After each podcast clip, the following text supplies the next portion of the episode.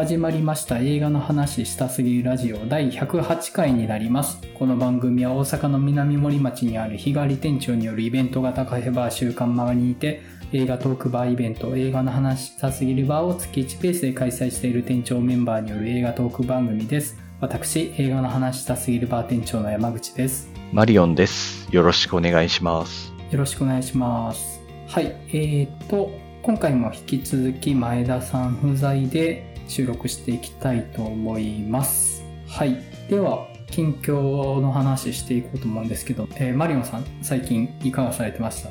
えっと、先週はちょっと全然見れなかったんですけど、映画を。今週はいっぱいちょっと溜まってたやつを含めて見に行きまして、はい、新仮面ライダはい、ーと、えーウィニーと、はい、えっと、ザ・サン、息子うん、うん、と、えー長靴を履いた猫と、うん。9つの命。うん、と、えーアラビアンナイト3000年の願いうん。ですかね。はい。これを、はい、見に行きました。はい。反動でめっちゃ言ってますね。反動がそうですね、すごいですよね。見てないとその分いっぱい見なきゃみたいな、なのが働いていっぱい見に行っちゃうんですけど、うん、うん、まあ、新仮面ライダーは対面収録でする予定なので、まあ、はいここではまあ特には言わないでいいのかなって感じですけど、まあそうですね、その新仮面ライダー以外だとなんだろうな、どの話がいいかな。まあ、どれも面白かったんですけど、そうですね、やっぱ長靴を履いた猫は、アニメ表現がやっぱ素晴らしかったですね、とにかく。うん、うん。まあ前作がもう何年も前ですけど、今更長靴を履いた猫やるのかってちょっと驚いたんですけど、うんなんか最初の予告編を見た時に、なんか前作とアニメのテイストが違うぞみたいな。うんちょっとだけ。まあ、3DCG アニメーションなのはそうなんですけど、なんかちょっと手書き感があるぞみたいな。うん、うん。風なのはちょっと予告編からも出てて、まあそれがあの、まあいわゆるドリームワークスだと、まあ前作、バッドガイズもそうでしたけど、うん、まあちょっとイラスト、うん。手書き風のタッチを残した 3D アニメみたいなうんのの延長で、まあ今回長靴を履いた猫が作られてるっていう感じなんですよね。うん、ちょっとまあ全体的なテイスト的にはまあ 3D もまあ前面に出てるけど、まあ要所要所でこうちょっと手書き感が残るような、そういうちょっと独特なデザインというかテイストを今回採用してて、まあまずそこはすごいなとうん。思ってて、で、アクションとかもまあものすごくもうダイナミックなカメラワークで動き、で、ちょっと漫画的なこう集中線とか、なんかそういう、いちいち絵がこう、漫画のコマみたいな感じのタッチになるみたいな、そういったのがこう、アクションにこう前面に現れてて、もうそれを見てるだけでもちょっと素晴らしくて、ちょっと冒頭いきなりこう巨人と戦ったりするんですけど、うん、うん。もうそこのシーンとかも完全になんか、あれですね。進撃の巨人の立体起動装置のでこう駆け巡るシーンとちょっと全く似てるみたいな感じのダイナミックな絵作りをしてて、もうこれ見れただけでもちょっともう嬉しくなっちゃうような映画で、まあ素晴らしかったですね。はい。うんうんちょっとそのグラフィカルな作画というか、あれってやっぱりスパイダーバース以降なんですかね。よく見るようになったなっていう印象があるんですけどねああ、確かそうですね。うん。バッドガイズの時からもやっぱりスパイダーバースの影響はめちゃくちゃ受けてるっていうのは語られてましたよね。確かね、制作陣から。うん。うんうんいやなんかねすごいいい評判が聞こえてきてるんですよね長靴を履いたのと そうですね。あの、前作一応ありますけど、まあ全然見てなくても楽しめるなといううん風になってますし、うんそう。うん。まあ確かにその、シュレックとかのシーンとかがね、回想でちょっと出てきたりするんですけど、うんまあなんというか、そんなこともあったねぐらいなものというか、うんうんまあ物語が9つの、猫って9つの命を持ってるみたいな、うんあるじゃないですか。うん言い伝えというか。うんうんで、まあ、9つも命あるって言って余裕ぶってたんですけど、あもうとうとう8つまで使い果たしてしまって残り1個しかなくなっちゃって、みたいな話なんですよね。そう、だから、まあその8つの命があった時の冒険の頃の話みたいなのがちょっと回想で出るみたいな感じで、まあ前作とか、まあシュレックの話が出てきたりとかっていう感じなんですよね。うん。まあそういう感じなので、まあ全然まあ、今作から見ても、あ、そういう感じなんだねっていう風にうんうん。思えるし、まあ一種のこうちょっとヒーローとしてのこうちょっと引退宣言を突きつけられるような話というか、今まではもう命知らずで何でもできたけど、もうとうとう何もできなくなっちゃうな、みたいな感じになってしまって、うんうんで、必要にね、あの、中靴を履いた猫に付きまとうね、狼の敵キャラがいるんですけど、うんもうそいつがね、もうこの時を待っていたとばかりにやってくるんですよ。うんお前8つ命使ったなと。うんさあさあ、戦おうじゃないかみたいな感じでやってくるっていう。この時を待ってたんだっていう感じでやっていてね、まあ、このキャラクターもなかなかかっこいいんですけど、そう。まあそういうちょっと、これまでのようにはまあ、ある意味中年の危機的な話でもあるっちゃあるんですけど。なるほどね。まあ、そこでねそうそうそうそう。面白い、その言い方。そうそうそうそう。もう、あの時のようにはできなくなっちゃった、どうしようってなって、なんとまあ、ちゃんと設定的にうまくいっていくというか、なんというか、願いを叶えてくれる星の源が暗黒の森の中にあるらしいって言って、まあ、冒険に出るみたいな話になるんですけど、まあ、その中でまあ、彼はどういう選択をするのかとかっていうのをね、そこをまあ、注目してみてもらえるとすごく素晴らしい、まあ、物語としてもすごく良かった映画でしたし、はい。うんうん。なるほど。うんちょっとね、できたら、もし行くとしたら字幕の方行きたいなって気持ちが。字幕ね。あ僕もね、あの、字幕版、関西だと2巻ぐらいしかやってないんじゃなかったっけ？とかいうぐらいなんですけど、そう。ナンバーパークスですよね。そう、ナンパークスと、で、あと、僕よくミント神戸っうんうん。ていう映画館に行くんですけど、うん。そこは必ずと言っていいほど、あの、3D アニメのうん。字幕版をやってくれるんですよね。ディズニーとか、ミニオンとかも含めて。あ、そうなんだ。そうなんですよね。そう、やってくれるので、まあ、そこはちょっといつも助かってるんですけど、そこでまあ、もう、まあ、長靴履いた猫のね、声やってるのは、アントニオ・バンテランスなんでね、ええもうめちゃくちゃいい声ですよって、そら、あもうあの、イケてる声でニャーオとか言われるわけですよね。もう最高ですよねっていうね。あやばうんい、それ。素晴らしいです。素晴らしいですよ、そいや、バッドガイズのね、サム・ロックウェルも僕はいむちゃくちゃ良かったんで、う。あいや、それ目的でちょっと行きたいぐらいやな。ー、もう確かにもう声目当てでも全然いいと思います。本当に。ちょっと、なるほどね。おすすめです。はい。はい。ちょっと覚えておきます。はい。あと、まあちょっと、そうですね。アラビアンナイトも結構良かったんですよね。うんうん。アラビアンナイトってご存知です？アラビアンナイト3000年の願いっていう映画自体は。ジョージ・ミラーのやつですよね。あ、そうです、そうです。ジョージ・ミラーのやつです。なんか、どんな話なんやろって思ってたんですけど、うん。映画見てて、だいぶ変な映画だったんですけど、うん。映画の大半が、ホテルで魔人の話を聞いてるだけみたいなうん感じなんですよ。うんうん。まあ、アラビアンナイトがそういう話ってそういう話ではあるんですけど、まあね聞く話っていう物語を。なんですけど、まあもう本当にそのもう、それをやるということは、まあ物語論の話ですよねってしかならないんですけど、うん。うん。まあなんかすごいなと。本当になんか、ジョージ・ミラーという人は物語が大好きなんだなというか、うん。その物語のもっと力みたいなのをめちゃくちゃ信じてる人なんだなっていうのはすごく、なんか今回、アラビアンナイトを見て、より一層思ったというか、うんうん。まあ、マッドマックス怒りのデスロードもすごくなんか神話チックな力強い物語うん。じゃないですか、やっぱり。うんなんかそういったもののなんか、ああいう物語を書く人が物語論というか物語についての映画を撮る文字通りっていうのなので、やっぱりそれはすごくなんかさすがだなと思いますし、で、かといってなんかめちゃくちゃ熱を込めすぎて盲目になりすぎてもないようなアンニュイな塩梅で描いてるところも、まあなんかちょっとフェイブルマンズみたいなと言いますか。全然雰囲気は違いますけど、うん。うん。めちゃくちゃ好きだからといってそこにこう、めちゃくちゃちょっとつ盲信に行っちゃうわけでもなくっていう。うんうんまあでも本当にとても物語に対して優しい話というか、うん。まあ文字通りなんかもう、なんていうんですかね。もう魔人という存在そのものがまあ物語じゃないですか。うん物語の象徴みたいな存在なので、なんかそこにこう恋をするってもう本当になんか物語に恋をするっていうのと同義だなとうん。いう感じで、しかもなんかやっぱり、まあ、物語がないと生きていけないって人は思うけど、物語もまた人がいないと生きていけないよねっていうところまでちょっと踏み込んで描いてるような映画で、見てるときはちょっとなんだ不思議な映画だなって思ってたんですけど、見終わった後にこういろいろ考えてみるとすごく味わい深くなるような映画で、結構印象に残る映画でした。うん。なるほどね。いや、うんマリオさんがツイッターで物語論の話って書いてるのを見て、おそういう話なんだっていうのは、うん、まあちょっとメタフィクションというか、興味深いなとは思ってて、うん。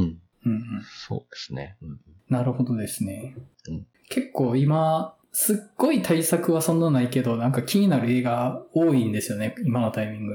うん。確かにそうですね。めちゃくちゃこう大きな規模で公開されてる映画というよりかはうん、ちょっとこう中規模な、でもすごくちゃんと内容の濃いような映画たちばかりみたいな感じは確かに多いですよね。う。うんん。そんな感じですかね。そうですね。はい。はい。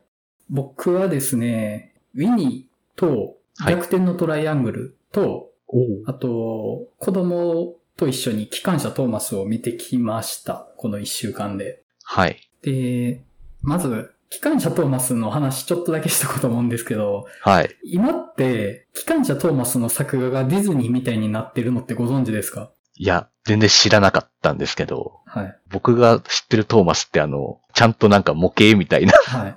やつで作ってたみたいな時ですかね。はい。で止まってるので、今トーマスがどんな風になってるのか全く知らないんですけど。もともと機関車トーマスって模型やったのが、ちょっと前まで 3DCG やったんですよ。ああ、なるほど。なるほど。3D で。はいはい。それが今、その、2D っぽく見える CG って言ったらいいのかな。おー。イメージとしてはスポンジボブとかの感じやと思います。あスポンジボブっぽいって言ったらいいのかな？あ、なるほど。で、しかももうキャラが子供なんですよね。トーマスとかも子供なんですよ、メンタルが。ああ、そうなんですね。だからもう本当にディズニーとかの感じだし、あと、恐ろしいことに、ゴードンがいい人になってるんですよね。ゴードンがいい人になってる。だいぶキャラが変わったんですね。その、トーマスたち子供を導くメンターみたいになってて、へえ。元のゴードンってクソ偏屈親父やったじゃないですか、も おなんかそんなんだった記憶だけありますよ。うんうんうんう。もうね、ビビりますよ。うん。全然違うんだえ。って、ゴードンいい人なのみたいに。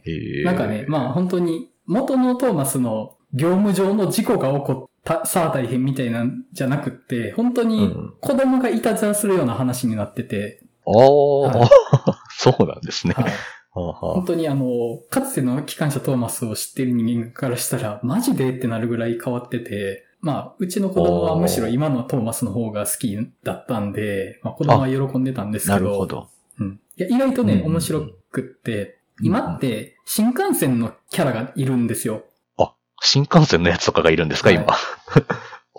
で、カナとケンジっていう名前で完全に日本人モチーフなんですよね。新幹線で。おおああ、なるほど、なるほど。はいはいはい。あ、そんなキャラクターが今いるんだ。そうなんですよ。もう日本人が新幹線として出てるみたいな感じなんですけど、まあ、そほうのほうほう新幹線のカナが列車のレースに出るっていうので、ケンジと組んでうん、まあ夢の超特急コンビだからきっと勝てるぞみたいなのってなってるんですけど、ケンジが出られなくなってトーマスが代わりに出るっていう話で、あらら、あら。で、新幹線と機関車が並走できるかって、まあ、あの、無茶じゃないですか。まあ無理でしょうね、みたいになりますよね。で、まあそこでちゃんと作中でも触れるんですよ。いや、トーマスにはさすがに、みたいな。こっちは超特急なんですけど、みたいな。いや、でもその、機関車には機関車のやれることがあるみたいなので、で、しかもそれを導くのが、ヒロっていう、日本の SL モチーフのキャラが、ベストキットの宮城さんみたいな感じで、あの、ああ、ってそうるんですよ。いう。はいはいはいはい。え、こんな修行意味あるの？みたいなことを、や、やったらわかるよ、みたいな感じで、もうベストキットやん、みたいな。ああ。あ、そういう感じなんですね。はいはいはい。ちょっとそのモチーフとして面白いじゃないですか、それって。面白いです、面白そのいです。、噛み合ってない二人が、精神性含めて成長していくみたいな。うんうんね、なんかそのベストキット味もあるし、あとこれ、あれなんですよね。新世紀エヴァンゲリアンの瞬間心重ねてでもあるんですよ。なるほど。二人でシンクロしないと勝てないと。なるほど。いや、なんか意外と面白かったっていうのがあって、ああ、そうなんですね。はいそんな風になってるんですね、トーマスって。知らなかったです。ちょっとポスター見たらびっくりすると思います。今これなのってなると思いますわ。ああ、そうなんですね。あの、ブレットトレインに出てきた、あの、トーマス好きだった人は見たらちょっとびっくりは仰天するってことですよね、多ああ、もう分ね。彼とか多分原理主義者だから、もう今のトーマスとか見たらポスター破りそうになると思います、本当に。ああこんなのトーマスじゃないって言っても、本当原理主義者ですね、本当ね。こんなトーマスから人生を学ぶことなんてできねえって言いそうな感じがします。はい。なるほどな。で、えっと、逆転のトライアングル見たかったんで見てきました。で、はいまあまあまあ、なんというか、あの、意地悪なお話ですねっていう。そ うまあ、そうですね。うんうん本当に皮肉の聞き方がすごいなっていうのがあるし、まあその構造が逆転していくっていう面白さもあって、まあ良かったんですけど、同時に騙されねえぞっていう気持ちもちょっとあって、お まあまあまあ、いや、うん。いいと思います、それは。うん。まあカンヌ撮ってますけど、その、なんだろうな、男と女の断絶とか、貧富の差による格差とか、あるいはまあ思想的なイデオロギーの左右の断絶とか、うんまあ全部皮肉っていう話ですけど、まあ、ヨーロッパ知識人もその構造の中の加担してる側だよねっていう、あの、そうそうですね。そうですね。うん。それを。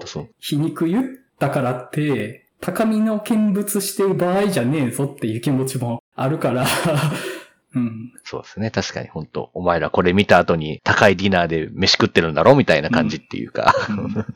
これ自体が悪い映画とかではなくて、すごくいい映画だと思うんですけど、なんかその、霊障の材料にしてはいけないよなっていうのはあって、うん。うん。いや、世の中って結局こんなもんだよねって、斜めの角度から見続けるんじゃなくて、まあじゃあどうしたらいいんだろうみたいなのは、やっぱちょっとちゃんと考えながら見た方がいいのかなっていうのは思いました。うんうん。あの、これは。まあそうですね。うん。そうですね。あとちょっとラスト有利やなと思ったんですけど、そんなことなかったですか？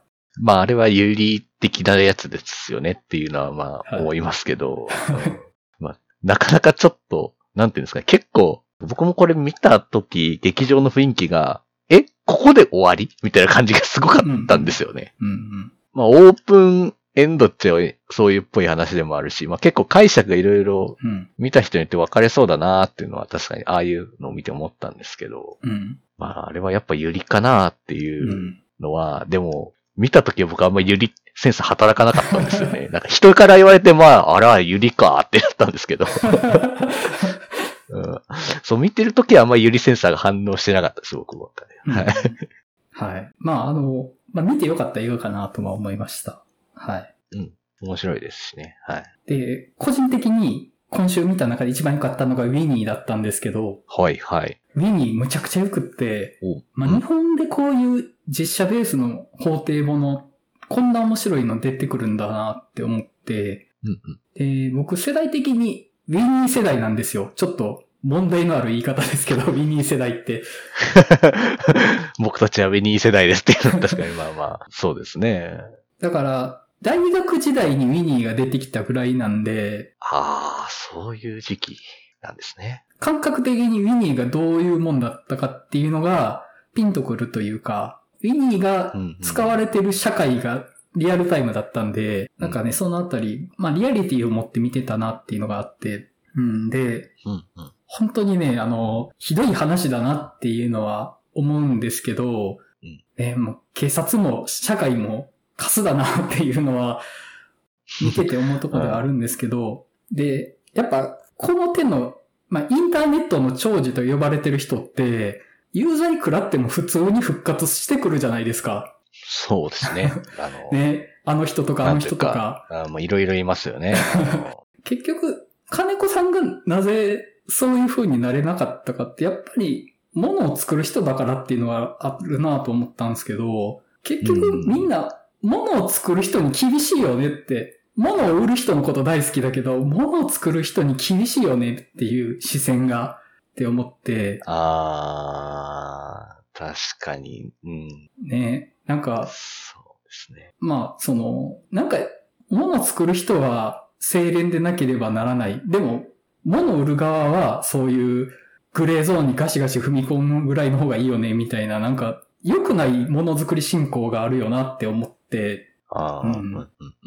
で、まあ、正直、ウィニー自体は、著作権的に問題がある使われ方しかほとんどしない機能になってるとは思うんですよね、僕的には。うん、ウィニー自体に何かその、クリエイティブが生まれるようなものにはあんまりなってなかったとは思うんですよ。うん。だから、そこは、なんというか、ウィニーをもっと社会に馴染ませるような売り方ができる人と組めてたらきっと違ったんだろうなと思って、うん、うん、うん。オズニャックに対するジョブズみたいな人がいたら、ウィニーが社会に認められてたかもしれないけど、結局なんというか、単なる一回のツールでしかなくって、プラットフォームなり得なかったっていう、なんかそこがね、ん。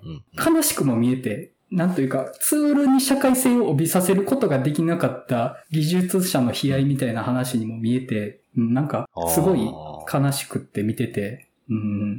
ちょっとボタンかけ違えたら、本当にものづくりで時代の長寿になりたかもしれないなっていう感じもしたし、あと結構、その裁判物としてグレーを残してるとこが渋いなと思ったんですね。うん、うん、うん。結局裁判物ってその、グレーの濃淡を、淡いグレーか濃いグレーかを黒か白かを明確にするっていうものだと思うんですけど、やっぱり真実はどこまで行ってもグレーだとは思うんですけど、まあやっぱり本作、金子さんは僕とつな良き技術者で、警察はなんか手段を選ばない嫌な奴らみたいな、そのエンタメ的な分かりやすさはしてたけど、結構グレーの部分しっかり残してるとこ、作りとして渋いよなって思って、うんうん。いや、なんかそこもむっちゃ良かったですね。うん。なるほど。あと、東出正宏やっぱいいよなっていう。そうなんですよね。いやーやっぱりなんか、ああいう常人離れした何かを持ってるなっていう感じの存在感が出せる人ですよね。本当にこう、天才というか、なんというか。本当に演技が素晴らしいなと思いましたね。うんあとね、もう僕ね、その、金子さんとダン弁護士の関係性がね、有利じゃんと思って。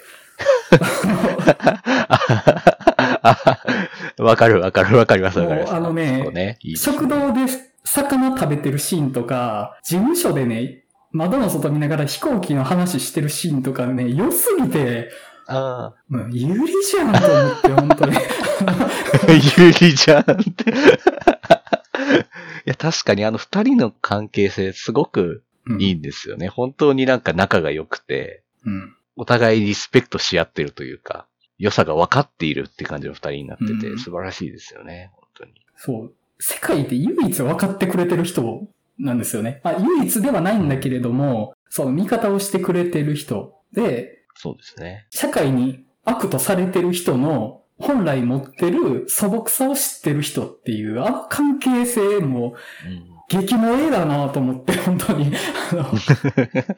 激萌え。あと、あの、食堂のシーンは、サトシの青春も思い出しました。あー、確かに。村山ハブの関係性で、片方は東出正宏ですからね。ハブが東出正宏だから、いや、なんかいろんなもん生み出して、いや、むっちゃいいやんと思って。で、僕ツイッターにね、ウィニーが金越しとダン弁護士のユリとしてもいいみたいなこと書いたら、なんか引用リツイートされて、はい。本人としては複雑な気持ちって引用されてて、本人としてはってどういうことと思ったら、はいリツイートしたの、ダン弁護士本人だったんですよね。あえあの、ダン弁護士ってあの、ツイッター、され、まあ、してるかってか、まさか本人からリアクション返ってくると思わないですよね。いや、さすがに、実在の人物のことをユリって表したのを本人に見られるのむちゃくちゃ気まずいなと思って。あのそうですね。あの、いわゆるあの、生物のジャンルってやつですよね。そういうのって、あの、そうですよ。